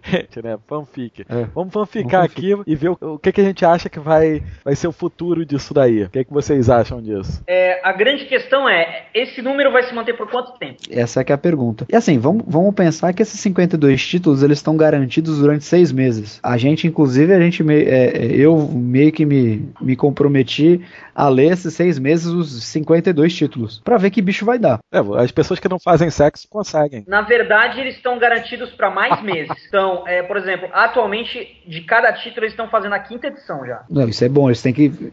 É, eu, justamente um dos problemas das mensais atualmente é, é, você ter uma equipe criativa boa, só que isso mantém uma periodicidade boa, né? É, esse é, esse é uma, uma das coisas é que a gente já um... via é, discutido antes também, é, que é um dos, do, dos meus temores em relação a esse, a esse relaunch. Por quê? É, você tem é, títulos saindo com equipes criativas boas, algumas muito boas, e, e, e você. Isso já aconteceu através do, do, dos, dos, anos aí diversas vezes, né? De você ter é, roteiristas de, de calibre e desenhistas, às vezes, já estabelecidos no mercado, outros novos que chamaram atenção, com roteiristas a mesma coisa, e você tinha aí um, um, um primeiro arco sensacional e no segundo caía. É, eu lembro assim de, de assim, de cabeça me vem à mente o, a, a, primeira fase do Brett Meltzer na, na, Liga da Justiça, após crise de identidade e tal, que era sensacional, os desenhos sensacionais, e depois caiu. Os roteiros já não eram tão bons, já entrou naquela coisa e e hoje você, né, até mês passado, você tinha a Liga da Justiça que, que a gente viu a qualidade que foi, nós, nós já até falamos sobre isso no Quadrencast passado. Então, um dos meus temores era um pouco esse. Então, qual que é essa expectativa a longo prazo de, de que as equipes vão se manter, de que uh, o nível de histórias vai se manter, porque é, é isso que vai segurar no final. É, a, a garantia de que isso vai se manter, nenhuma. Porque, assim, a, a, longevidade de algumas equipes criativas, elas dependem de vários fatores. Depende, por exemplo, do roteirista gostar de trabalhar com desenhista, do desenhista gostar de trabalhar com roteirista, do desenhista gostar de trabalhar com aquele determinado arte finalista. Depende do, do, do tempo de contrato que eles têm assinado no papel. Às vezes tem contrato que está terminando e o cara quer partir para outra coisa, surgiu uma oportunidade em outra coisa. Então o lance é que não tem garantia nenhuma nesse quesito. Nesse exercício de futurologia que a gente está fazendo, aqui, de fanficagem, a gente já tocou mais ou menos aqui no assunto, assim, prevendo o que pode acontecer, né? Eu acho que o caminho é esse mesmo. É no futuro a gente ter mensais sendo basicamente digitais, né? E no futuro, eu tô falando bem pro futuro mesmo, é lógico que isso não vai acontecer de uma hora para outra. E depois os encadernados, né? É, eu acho que a quem quiser ter em papel vai ter essa, é, essa oportunidade de fazer. Não sei se uma coisa sob demanda, alguma coisa assim, como. Cara, eu sempre tive um, um, um, uma visão do futuro que vai funcionar mais ou menos assim. Nós vamos ter um mercado muito forte digital a partir do momento que a, a, a internet se massifica aí o suficiente para isso. Isso em escala global. É, você vai acabar, até por questões ecológicas, sustentabilidade, você vai acabar diminuindo realmente mesmo a impressão em papel. Isso vai diminuindo, mas não vai acabar. Né? Da mesma forma com o CD, o DVD e o disco aí. Né? E você vai ter os encadernados ou encadernado feito especificamente para esse formato, né? as graphic novels feito especificamente para encadernado, ou o que o Emílio comentou com a gente aí, que é o sob demanda, né? Que é o digital feito papel para quem quer, gosta de papel. Né? Você paga o preço por você gostar daquilo. E mensais em papel, muito poucas, sem amarra cronológica nenhuma com as comic shops servindo como livrarias mesmo, só que voltados não só para revistas, mas para os outras os outro, outros produtos relacionados né, a, a esse universo, como estátuas, brinquedos, é, encadernados, edições antigas que o cara perdeu. Só que não só não sendo isso, né? Você vai ter um mercado muito maior de distribuição, só que você vai mudar, você vai publicar coisas diferentes em formatos diferentes e cada um se adaptando ao seu nicho. Pelo menos é o que eu vejo aí pro futuro. Posso estar errado, posso estar falando um monte de merda merda aqui, como sempre. Gostei de como sempre, né? Autocrítica é, é sempre importante.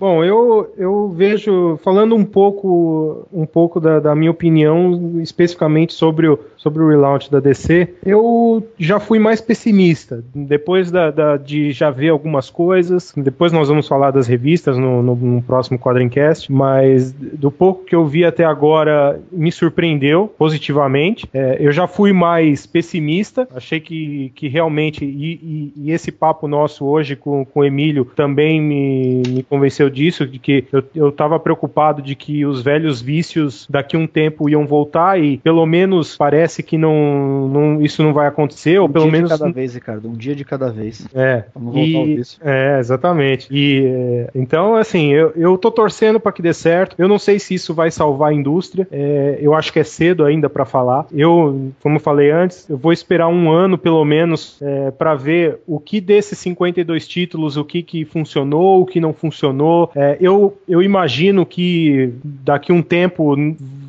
alguns desses 52 títulos não vão sobreviver, alguns vão ser cancelados, ou o que a gente estava conversando, né? Fique só digital. E eu acho que é, isso que o Facas está falando das comic shops, eu acho que uma hora as editoras vão ter que vão ser obrigadas a, a, a romper com as comic shops. Eu, eu acho que isso é um, uma caminhada inevitável. Por, por mais que a gente entenda que é, tem gente no, que sobrevive disso, é, que são caras que são tão apaixonados quanto a gente, mas eu acho que uma hora. E talvez a DC seja a primeira a fazer isso, porque a DC tem um, uma, um grupo maior que, que vai ditar as regras e, e, e uma hora vai falar: olha, não dá mais para continuar dessa forma. Então talvez a DC seja a primeira a fazer isso, pelo menos é o que eu vejo um pouco mais para frente. Mas é, eu acho que o caminho é um pouco esse: é, o, é, o, é os digitais, é o, é, o, é o quadrinho sob demanda, o quadrinho sob demanda exclusivamente para colecionador. Eu não acho que a internet tenha que se massificar muito mais para isso começar a acontecer. Eu acho que o, o, mercado americano já vai começar a pedir isso, né? E, e, é, é aquilo: o americano, depois o europeu, o japonês e, e eles que vão puxar todo mundo. Então, eu acho que não vai demorar tanto tempo assim para acontecer. Agora vamos deixar de ser um bando de nerd chato, nerd interesseiro, nerd que só pensa em dinheiro e mercado. E vamos falar de história, né? Vocês querem falar sobre Flashpoint, então, né? É porque. É, o quadrinho comenta Flashpoint. Quadrinho Comenta de hoje vai fazer um link com o próximo, com a segunda parte desse Quadrincast, né? Quadrincast tem cronologia. É verdade, agora a gente tem. A Curioso, a gente falar de dele. reboot vai ter cronologia. É, tá, é, daqui a pouco a gente vai ter que fazer uma crise nos infinitos, nos infinitos Quadrincast. Mas vamos é. lá, a gente vai fazer um link falando da, da história que originou esse reboot, né? Que é o Flashpoint. História polêmica, mais do que mamilos, eu acho. E, e, e é, na verdade, a pedra fundamental desse reboot, apesar de eu ter lido a história e achar que tem pouquíssimo relacionado. Mas vamos lá, o que, que vocês acharam da história em si? Eu acho que o, o, o Geoff Jones, ele. Flashpoint, ele acabou sofrendo, sendo um vítima de um vítima do que está acontecendo com ele fora da, das histórias, né? Ele virou o diretor criativo da DC, né? O cara que toma as decisões, né? Fora que ele também é um, hoje é um, um dos caras, um dos roteiristas mais renomados, né, da atualidade. E assim, o Flashpoint, lá em Flash Rebirth, quando você volta lá, ele fez a mesma coisa que ele fez com Lanterna. Ele meio que, tipo, fez um teaser e anunciou Flashpoint. Flashpoint, cara, era um arco de histórias do Flash. Só que é um arco de história de Flash que envolvia viagem no tempo. Aí você tinha um gancho. Flashpoint foi cinco edições, é, narrando aí a história, o Flash acordando num mundo alternativo, onde ele não tem poderes, onde a mãe dele tá viva, e tudo que ele conhece tá diferente Não é nada de diferente, é uma era do apocalipse, é um... diversas histórias aí, eu acho que a mais famosa é a era do apocalipse mesmo. Diversas histórias usam esse recurso. E você pega em cara, é, é, é, na última parte, na hora que ele encontra o vilão, tem um plot twist que funcionaria muito melhor se fosse um arco de histórias. A gente não vai dar spoiler e... desse plot twist agora, não, né? A gente não ah, pode velho, falar sobre esse plot twist, não? Cara, vamos falar do plot twist. Fala então, pô, tá, fala o que que foi, o que que foi. A porra, a porra do Flash é burro pra caraca, é um jumento. Ele tá achando. não, não, não, olha Flash, só, olha tá só. Peraí, peraí. Ele tá achando que foi o Flash Reverso que fez a mudança toda, quando na verdade foi ele mesmo. Aí tu fica, porra, que merda, o Flash fez essa merda toda, velho. Porra, não aprendeu nada com o Marty McFly, que não pode alterar o tempo?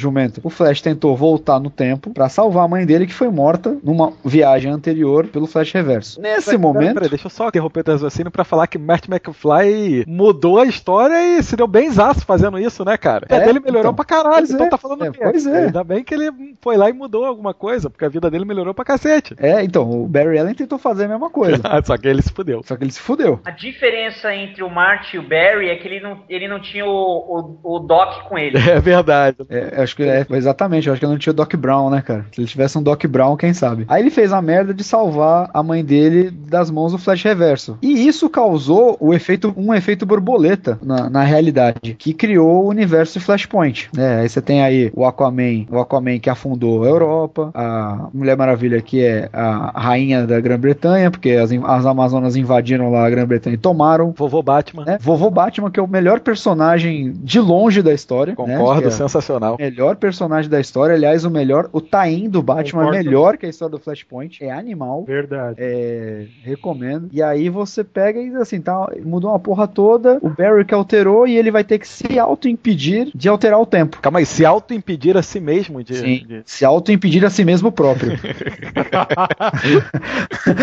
você acha que viagem no tempo é complicado? Amigo? É difícil mesmo. Então, aí ele vai lá, impede-se a si mesmo próprio e atenção, plot twist, aparece uma mulher de roxo do nada que fala que para salvar o tempo, ele vai ter que misturar três linhas temporais. Aí você olha num quadrinho é a DC normal, a DC antiga, no outro quadrinho você vê a Vertigo e no outro quadrinho você vê a Wildstorm. Aí você olha e assim, faz uma equação maluca, soma as três, tira uma média aí e você tem aí a nova DC. E o mais engraçado é que o velho, o, o Bat-Velho manda uma carta para ele para entregar pro, pro Batman novo. Pô, isso aí eu achei legal, cara. Vocês não gostaram disso não? Pô, isso é legal. Isso é uma parte legal. Na minha opinião, a... isso é a melhor coisa da série inteira. Olha, só isso. Eu acho isso muito bom, gostei da série, mas eu achei essa série, essa parte sensacional. Também acho a melhor coisa da série inteira, mas não foi só isso que foi muito bom. Não. Você concorda que até o momento em que aparece a mulher de roxo, era um arco de história normal, cara. É o que eu falo sempre, é um arco de história do Flash que seria um arco legalzinho, caso não tivesse. Seria um arco cana, assim, autocontido e tal, e beleza, acabou. Voltaria pra cronologia normal. Só que usaram isso de gancho para alterar o universo inteiro. E aí vem um monte de filha da mãe, com um monte de pedra em cima do Flashpoint, justamente por causa disso. Que, porra, como é que pode? A história, história simples, desse jeito, alterar o universo. Cara, ela não foi feita para alterar o universo. Foi uma oportunidade criativa para Flashpoint, nesse processo de reboot, fazer o papel que foi de Crise nas Infinitas Terras. É, a diferença que eu é. acho é que Crise nas Infinitas Terras ela já foi proposta desde o princípio como Cara, a história para modificar o universo exato. e fazer esse reboot. Exato. Eu assim, imagino assim, que Flashpoint não. Flashpoint foi escrito para ser um arco do Flash, e aí, como tem que fazer reboot agora, vamos colocar uma página aí no meio com a mulher de roxo e acabou. Flashpoint você tem que comparar com é, Dinastia M. Dinastia M era para ser um arco dos Vingadores. E virou, e virou um, uma mega saga porque tinha participação dos X-Men. E porque tinha que ter mega saga naquele ano, né? É... E tinha que ter uma mega é. saga e escolheram a bendita é o, é o velho é. vício, né? Exatamente, é o velho vício. É, Opinião na, na minha, minha... Se, se crise final, que foi muito mais apocalíptica, tivesse um final que descambasse no reboot, a própria crise final seria muito mais valorizada e a própria, ou mesmo a crise infinita, tanto faz, seria muito mais valorizada como história e teria um resultado muito mais satisfatório. Mas Flashpoint não, cara, foi injustiçada. É uma história legal, não é uma genial, não é um negócio que vai mudar a sua vida, mas é uma boa história, uma história bem contadinha, tudo direitinho, um desenho bonito, que foi exagerada justamente por uma necessidade editorial. Tá, eu li em algum lugar, eu não vou me lembrar agora onde, de que na verdade durante a crise final a ideia era fazer um reboot ao fim da, ao fim da, da série. O lance é que o reboot, relaunch, ele viria mais cedo logo após a crise infinita e teve uma pessoa lá dentro da DC, ele não queria um reboot, ele não queria um relaunch, ele era o editor-chefe, só que a Warner chegou e falou: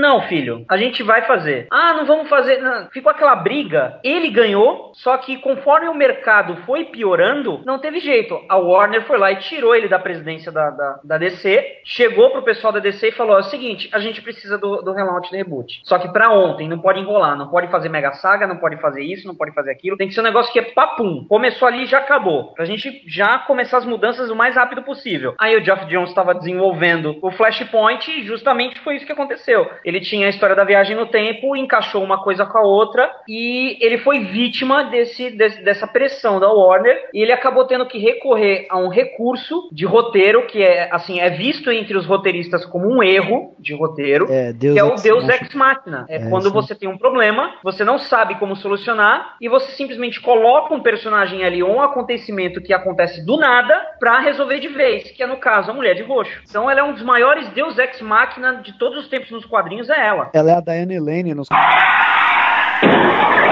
quadrinhos, cara. Ela é a Diane Lane, ela vai tirar o capuz e a Diane Lane ali. É? Diane Nelson, não é, pô? Diane Nelson. Diane então, Lane falei... é atriz, caramba. Cara, eu tô falando o nome dela em é, o quadrinho cast inteiro errado e vocês pra me corrigir, velho.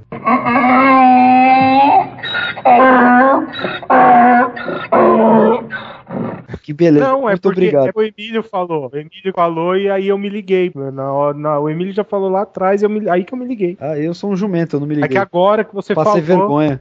Normal, faz parte. Ah, eu fui, fui, um dos críticos de, de, Flashpoint, mas assim, eu, eu entendo que uma das minhas críticas a, a Flashpoint, talvez, que aconteceu justamente com o Barry Allen. É, ele é o tipo de cara que é o, é o, é o mais expert de todos, do, dos velocistas em viagem no tempo. Eu acho que e ele é justamente o cara que comete a cagada. É, exatamente. É, é esse que é um problema. Se fosse, se fosse qualquer outro velocista, é, você entende, mas pô, o Barry Allen, ele morou, ele morou um tempão no futuro, caramba. Mas ah, então, não sei, cara. Ele posso, já foi, posso dar aqui foi... um, um, minuto de defesa ao Barry Allen só? Porque o cara, ele pode ser tudo isso que você falou, o cara mais experiente, um cara. É, mas assim, eu acho que todo mundo tem o seu limite. Eu acho que em algum momento o cara tem que errar, e ele errou, fato. Ele, ele, pô, o cara descobriu que a mãe dele morreu por causa dele, né? Se ele não fosse o Flash, etc e tal, ele poderia ter tido uma vida com, com a mãe. E, porra, isso daí mexeu com o cara. O cara, de repente, perdeu todo esse equilíbrio que ele teria. Ele, ele até fala isso lá durante Flashpoint, ele fala em algum momento que é o tipo de coisa que não se deve fazer, que não se deve voltar no tempo, que ele nunca faria isso e tal. Mas, porra, eu acho que em algum momento, numa situação limite, o cara chegou lá e, e, e perdeu todo esse equilíbrio que ele tinha. Acho que não é nada tão forçado assim. A gente vive não, não, reclamando não, que os heróis é são, forçado. são, cara, posso falar, posso falar, agora posso falar um negócio, um negócio em defesa ao, ao, ao roteiro de Geoff Jones. Aí a gente volta àquela história que a gente sempre cita em Quadrincast, né? Que é crise de identidade. Porra, é, quem foi o, o voto de Minerva para fazer a, a, lavagem cerebral no Dr. Lewis? O próprio Barry, porque ele lembrou da Iris, né? Porra, e é naquela época ele, ele é, na história é explicado que ele tomou essa decisão por conta da morte da Iris, né? Na mão justamente de quem? Do, do Flash Reverso. E aí, assim, e ele já mostrou que o Barry, ele não lida muito bem com perdas, né? Assim, não sei, pode ser, pode ser uma característica que você pode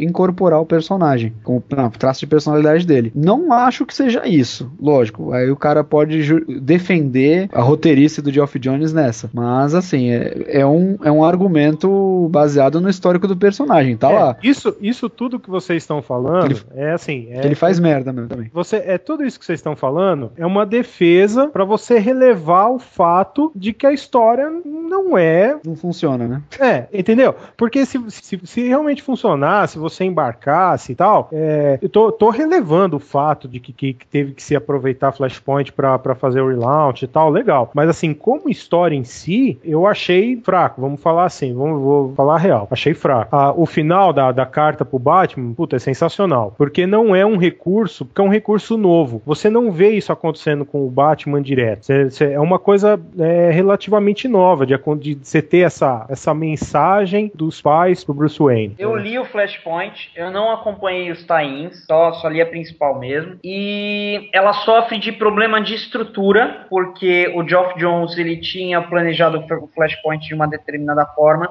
dentro de uma estrutura que ele tinha feito, quando o pessoal da Warner falou, ó, muda aí tudo rapidinho para ontem. Aí ele teve que mudar muita coisa na estrutura do, do Flashpoint, ele teve que cortar números do que ele queria contar. E tecnicamente em roteiro, a parte mais importante de um roteiro é a apresentação, é o ato 1. Por quê? Porque é, no ato 1 é no começo que você, assim, você tem toda a base da história, você tem toda a situação dos personagens, você é apresentado aos personagens. É no começo que você fisga ou não um leitor, você fisga ou não um público, um espectador. Então, tecnicamente falando, a parte mais importante de qualquer roteiro é o começo. E o Flashpoint ele começa de forma sensacional. Só que devido à pressa de ter que resolver as coisas, dele ter cortado um monte de coisa, a estrutura do Flashpoint, roteiristicamente falando, virou uma coxa de retalho. Então isso, a longo prazo, assim, conforme os números foram sendo lançados, foram sendo feitos, isso prejudicou muito o desenvolvimento da série, justamente por não poder se estender essa coisa toda. Então eu acho que ela, assim, ela começou legal, começou empolgante e terminou de forma fraca e, assim, tipo, polêmica. É, o, o Geoff não teve muito tempo para assim, tipo, é, como é que eu posso trabalhar melhor esse final agora que tem que fazer o, o, o relaunch? Como é que eu posso fazer isso? Ele não teve muito tempo. Por quê? Porque a partir do momento que você tem os tie-ins e você tem a pressão de cima para o negócio ser rápido, como é que você mexe na, na série principal, no, no arco principal, você mexeu, você mexe nos tains. E mexer nos tains, você tem que refazer um monte de coisa. Todo o planejamento editorial da, da, DC teria que ser refeito. Então ele teve que fazer um negócio muito nas pressas. Então é aquele tipo de história que, assim, não é muito. Não é culpa dele. É culpa mais do pessoal de cima. É culpa de produtor, de editor, ou do pessoal mais de cima ainda, que é a própria Warner. Então acho que, assim, é, a parte do Batman Batman, da carta do Thomas pro Bruce, quase me arrancou lágrima, cara. Sério. É um negócio assim que eu achei muito tocante, é um toque de mestre, mas é. Tem muitas coisas no final, que é justamente a parte do Flash dele impedir ele mesmo, aquela coisa bem de volta pro futuro, né?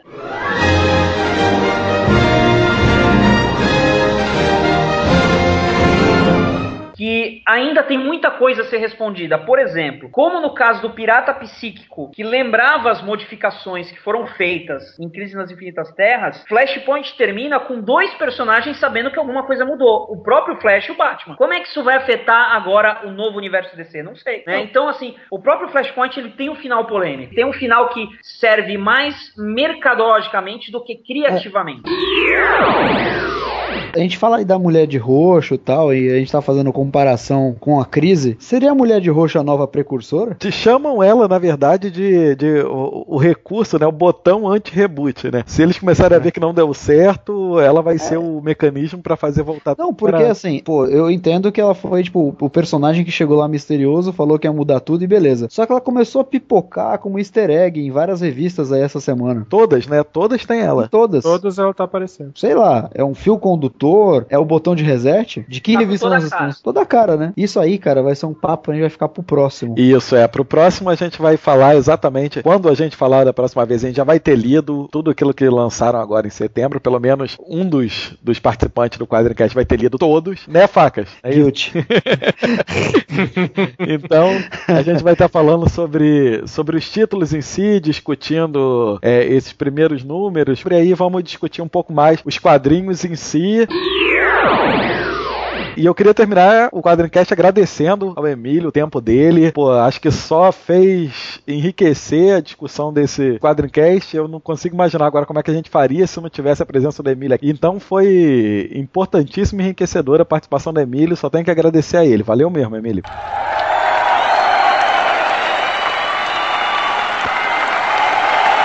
Valeu, obrigado, cara. Eu que agradeço. Cara, ele vai ser figurinha carimbada aqui e com certeza ele vai voltar a falar do Zap, né? Ah, sim, né, cara? Ia ser legal. Com certeza a gente vai fazer um para poder falar mais sobre o Zap, sobre a iniciativa aí que você tá tendo aí. E um dia você vai revelar aqui no Quadrincast quem é a sua fonte. Vamos, vamos esperar. Estamos todos ansiosos. Eu não posso, cara, porque é uma fonte permanente. Pois é, né, cara?